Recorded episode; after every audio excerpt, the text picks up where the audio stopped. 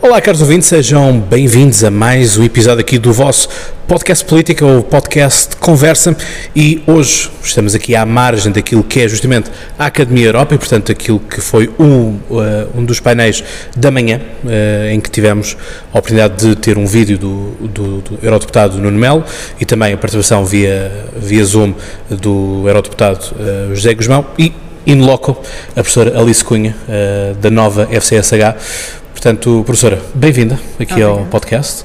Espero que seja o primeiro de muitos episódios também aqui no, no podcast Conversa. Uh, e falámos daquilo que é dos temas uh, mais importantes na Europa, mas também aquilo que vai marcando aquilo que é o dia a dia, desde fevereiro para cá, que é uma hipotética adesão acelerada uh, da União Europeia, sendo que obviamente temos os acordos de, de Copenhague, não é? Portanto, que balizam como é que um, um Estado-membro deve ser aceito ou não.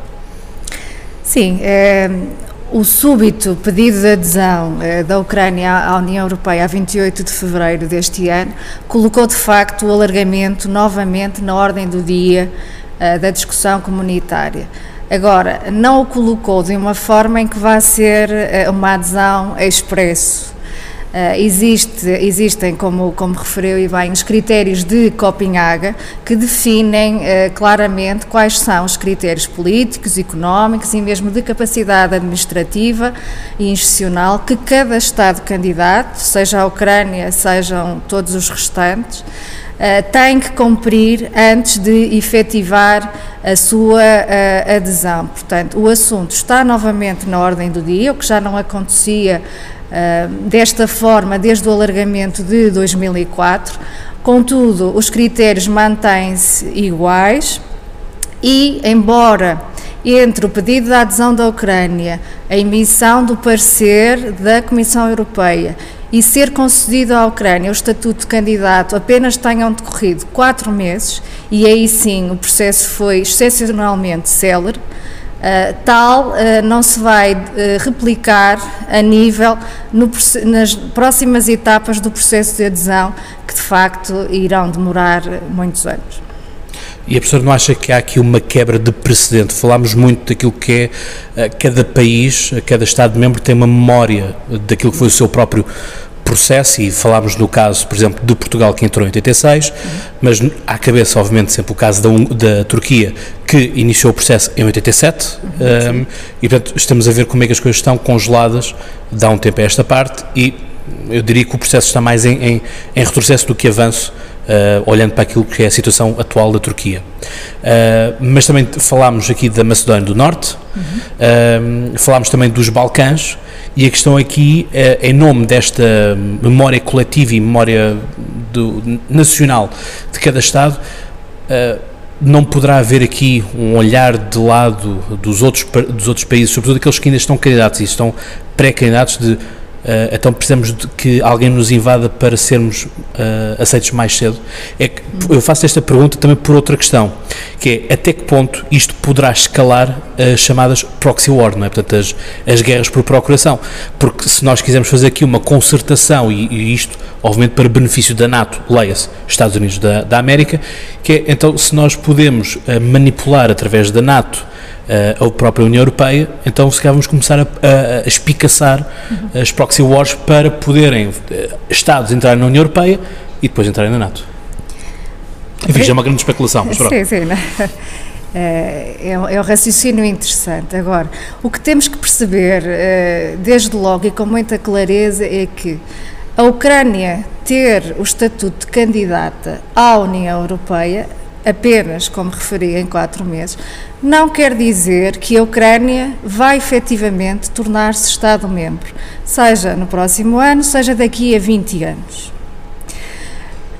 E temos exemplos no passado que demonstram isso. A Noruega, por exemplo, chegou a negociar nos anos 70 a sua adesão levou a referendo a adesão do país eh, à União Europeia, o que foi rejeitado pelos noruegueses. Portanto, acabou por, depois de já ter passado por todo o processo negocial, concluído que efetivamente o país não vai aderir. Outro exemplo mais recente é o da Islândia que também submeteu o seu pedido de adesão e, com mudanças internas de governo na Islândia, em 2015 decidiu retirar o, retirar o pedido ou suspender as negociações eh, que estavam eh, em curso. Outro exemplo também diferente, como referiu, falou na Turquia, aí para mim é o eterno candidato, porque de facto tem passado por várias etapas começou as suas negociações em 2005, mas a partir de 2018 também estão congeladas. Aí não, o ONU não é só da União Europeia, que uh, não tem continuado ou dado seguimento ao processo, mas também é motivado por fatores internos da Turquia. A Turquia está numa deriva, nomeadamente democrática, a afastar-se cada vez mais dos valores e dos princípios da, uh, da União Europeia. Portanto, nós não podemos, na realidade, um, definir um padrão único para, para o processo de alargamento, porque cada ronda de alargamento, cada candidato de facto tem a sua história. E no caso dos Balcãs, que, que é diretamente a, a, a sua questão, cada um desses Estados, sejam os que já têm o estatuto de candidato, sejam os outros, cada um tem também Uh, a sua história, o seu historial uh, relativamente ao processo de adesão, estão em estádios uh, diferentes também desse processo. Ter a eventualidade de ser invadido ou não, ou, ou, colocando como fator principal as questões securitárias, isso não lhes vai garantir de facto que o seu processo vai andar mais rapidamente, nem que seja efetivado também eh, nos próximos tempos. A Macedónia do Norte, por exemplo, já está a negociar há quase 20 anos. Hum. Se considerarmos que entregou o seu pedido de adesão em 2004 e não se vislumbra, obviamente, eh, uma adesão no futuro próximo. Agora, o que. E é curioso que a força Sim. de bloqueio na Macedónia já trocou. Neste momento já não é tanto a Grécia, é mais a Bulgária. Sim, e, e, isso também tem a ver com. Certo que uma das regras também Sim. tem que ser uh, unanimidade de todos para que o, o Estado-membro entre. Esse é, um, esse é um dos problemas. Do uh, Kosovo, por exemplo? Também. Que não é reconhecido por dois Estados, como a Roménia e a Espanha. Exatamente, e que também tem um, um conflito ainda com a Sérvia, que é outro, outro, dos Estados candidatos. Portanto, há muitas dinâmicas que se colocam aqui uh, na política do alargamento e uma das principais, obviamente, que é a política interna do, dos Estados. Porque se hoje podemos ter uh, governos para o alargamento num determinado país, uh, daqui a algum tempo o governo muda e a receptividade para com o alargamento pode já ser diferente. Depois também temos países como a França, que historicamente também têm, por outro lado, as sucessivas rondas de alargamento, exceto a, a dos países da, da antiga, da, da, atual ainda, mas eram antigos países da EFTA, porque eram Estados economicamente desenvolvidos, com democracias consolidadas, hum. portanto, era fácil incorporar esses três Estados, o que não Uh, era o caso, uh, por motivos bastante diferentes, de incorporar outros Estados. Por exemplo, o Reino Unido viu uh, vetada a sua, o seu pedido de adesão duas vezes, justamente uh, por François Mitterrand. Uh, desculpa, Charles de Gaulle. Uh, por Charles de Gaulle. Portanto, um país que era desenvolvido, com democracias consolidadas, também teve dificuldades em aderir à União Europeia, que acaba por ser, anos depois, o país que é o primeiro a sair também da União Sim. Europeia.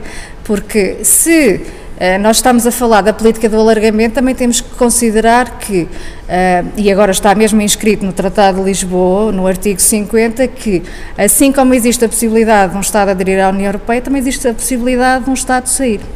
Claro. Eh, e já se efetivou, portanto, é, a política do alargamento é uma política muito complexa, Uh, que interfere com todos os domínios de ação uh, da União Europeia e isso obviamente que uh, causa bastantes problemas nas dinâmicas dos Estados-membros e das diversas instituições europeias. E, portanto, podemos ter, estar a falar de um alargamento só daqui a duas décadas é que, é que será encaixado um país, se calhar.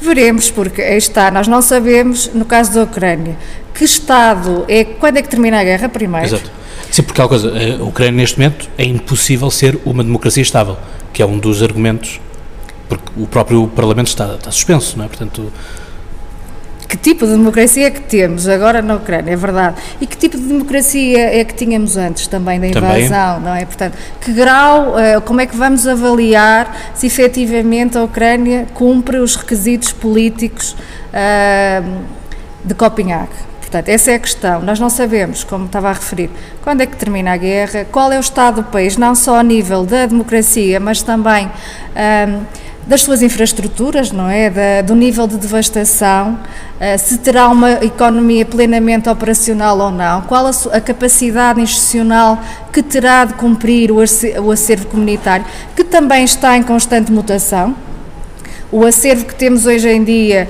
eh, não será o acervo que teremos daqui a 5 anos, em 2030, em 2050. Portanto, a União Europeia já está a pensar em metas para 2050 e mesmo a 2030. Que Estado ucraniano é que teremos eh, nessa altura? E se virmos o histórico dos outros candidatos, obviamente que não irão ver com bons olhos, como não têm visto, que a Ucrânia passa à sua frente nas negociações e adira antes deles simplesmente porque, voltando à sua questão anterior, porque foi invadido e está a utilizar também, tem que se dizer, não é? Uh, este pedido de adesão como uma forma de afirmação política. Sim. Também está a utilizar essa cartada. Exato. Aliás, como também vimos, por outros, outros países da União Europeia, que são da União Europeia, mas por exemplo não eram da NATO. Não é? E, portanto, e agora Exatamente, também estão neste a fazer contexto, o percurso inverso. Exato, portanto, esta guerra vai mudar uh, muito os contornos da, da Europa e, portanto, sobretudo, acho eu, do posicionamento da Europa no mundo, que acho que isso também é um, é um ponto importante a termos. Acho que o posicionamento da Europa em relação ao mundo está bem definido e sabemos quais são os parceiros principais da União Europeia, que está obviamente extremamente dependente da NATO e, leia-se, dos Estados Unidos para a sua defesa. A questão da defesa da União Europeia também não é nova. Já existiu nos anos 50 a tentativa de criação de uma comunidade europeia de segurança, de defesa chamava-se assim, que foi chumbada curiosamente pelo Parlamento francês. O Parlamento francês é sempre assim. Portanto, o Parlamento francês desde o início que disse que nós não queremos uma, uma comunidade uh, de defesa na União Europeia. Uh, não vai ser a criação de um, uma espécie de exército europeu com 500 elementos, não é? como se avançou uh, ainda este ano, que vai fazer a diferença uhum. em relação à defesa europeia. Portanto, nesse domínio sabemos quem são os nossos parceiros. A nível económico também sabemos quem são os nossos parceiros. Um, sempre na perspectiva de que uh, os Estados que compõem a União Europeia são, são Estados que partilham um conjunto de valores que estão subjacentes também às questões políticas, securitárias e também económicas. Muito bem, acho que são pontos de reflexão interessantes e que vos façam pensar também e refletir então que Europa é que nós queremos e que Europa é que vamos ter também no futuro. Professora, muito obrigado. Obrigada. E de vocês despeço-me com aquela amizade e vocês sabem são mais que de cor, que é até lá tenham boas conversas e já agora pensem na Europa. Um abraço.